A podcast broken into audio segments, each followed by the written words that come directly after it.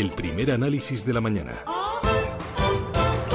Con Eduardo Bolinches, director de bolsacas.com. Bolinches, ¿qué tal? Buenos días. Muy buenos días y felicidades a todos los padres y joses. Bueno, pues felicidades a todos. Oye, eh, mercado español, el viernes vencimiento, se saldó con subidas con un importante volumen de negocio. ¿Esto es una muy buena señal para arrancar la semana? Dime que eso, sí. Dime que eso es vencimiento y ya está. Eh, ah. Las características del vencimiento son mucho volumen y movimiento brusco al alza o a la baja. En este caso fue, fue al alza, pero insuficiente.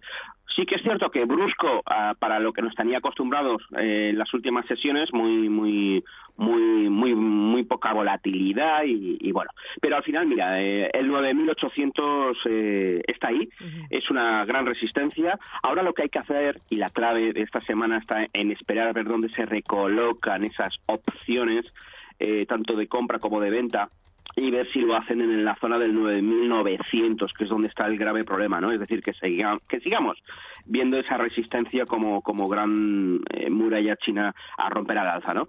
El martes 13, el martes de la semana pasada, teníamos un 9.810, esto es lo que hay que romper, eh, puestos a pedir ya en la sesión de hoy si verdaderamente hay que pensar que va a tener continuidad el movimiento alcista, mientras que al día siguiente, el miércoles 14, veíamos los mínimos en el 9.632, ¿no? Es decir, eh, tenemos el rango del martes y del, y del miércoles como rango a romper. Entonces, o rompemos, y este sería el titular, o rompemos el 9.800 al alza, además con, una, con un problema añadido, y es que el techo de la canalización bajista pues pasa aproximadamente por los 9.810, es decir, que seriamente es una zona muy muy importante es una zona de resistencias no y luego como colofón tenemos pues los máximos del pasado 27 de febrero en los 9.940 puntos aproximadamente, que además de ser el 38.2 de Fibonacci de toda la bajada desde finales de enero, principios de, de marzo, pues bueno, eh, es un punto de inflexión clarísimo, ¿no? Es decir, muchísimas resistencias y muy débil por abajo. ¿eh? Por abajo solo tenemos los el, el, miércoles 14 y luego, eh, sin olvidarnos que hace tan solo 10 sesiones eh, estábamos eh, por debajo de los 9.500, es decir, que estamos ahí, con el consiguiente riesgo de seguir marcando lo que un índice sabe hacer en un mercado bajista, ¿no? Eh, máximos y mínimos decrecientes. Por lo tanto, eh, tranquilidad hoy lunes, mañana martes y el miércoles ya empezaremos a tomar seriamente dónde se han posicionado esas opciones. Si siguen en el 9, en el 9900, esto va a seguir bajando, en cualquier momento veremos el 9500 y por lo tanto a seguir mirando desde la barrera. Entonces nos mantenemos al margen del mercado, si estamos fuera, seguimos fuera. Sí.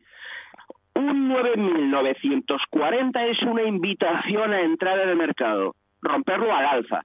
Si eso no lo vemos, nada, absolutamente nada. Mejor o posiciones cortas, en liquidez, eh, con cobertura realizada, es decir, esa es la clave, ¿no? Y además luego me extendería a decir que por encima del 9.900 exactamente lo mismo hasta cerrar el primer hueco, el primer hueco que está en los 10.058. Por lo tanto, esa es la situación actual, mientras que se demuestre lo contrario. Yo no sé qué va a hacer el mercado, yo solo leo el gráfico, ¿no? Y por lo tanto, ese hueco sin estar cerrado es clara invitación para estar fuera del mercado. No pasa nada todos los días de bolsa, solo cierra cuatro días al año.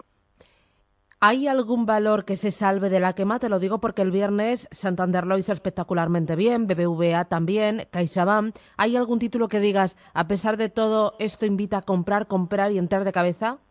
Pues mira, eh, siempre hay algunos valores, no eh, que suban los valores bancarios es lógico, normal cuando hay que tirar el índice al alza, ¿no?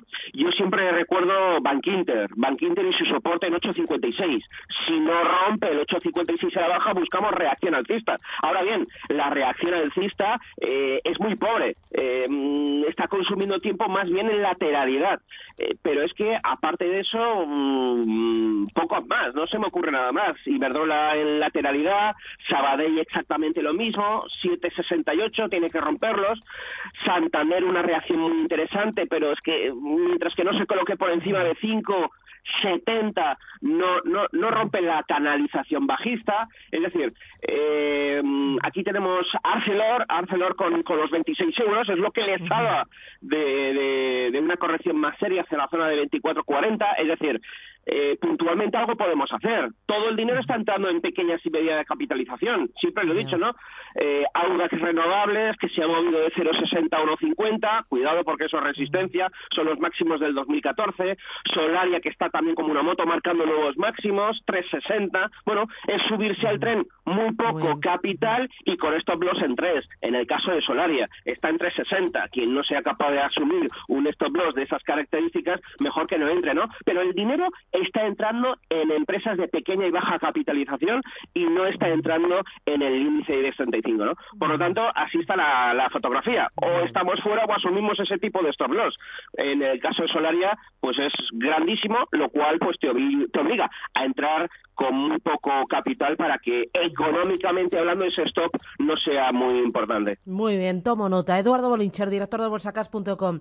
Gracias, que vaya bien la semana, felices fallas y feliz Día del Padre. Un abrazo. Efectivamente, vamos a culminar las fallas y feliz semana a todos. Disfrútalo. Adiós, adiós.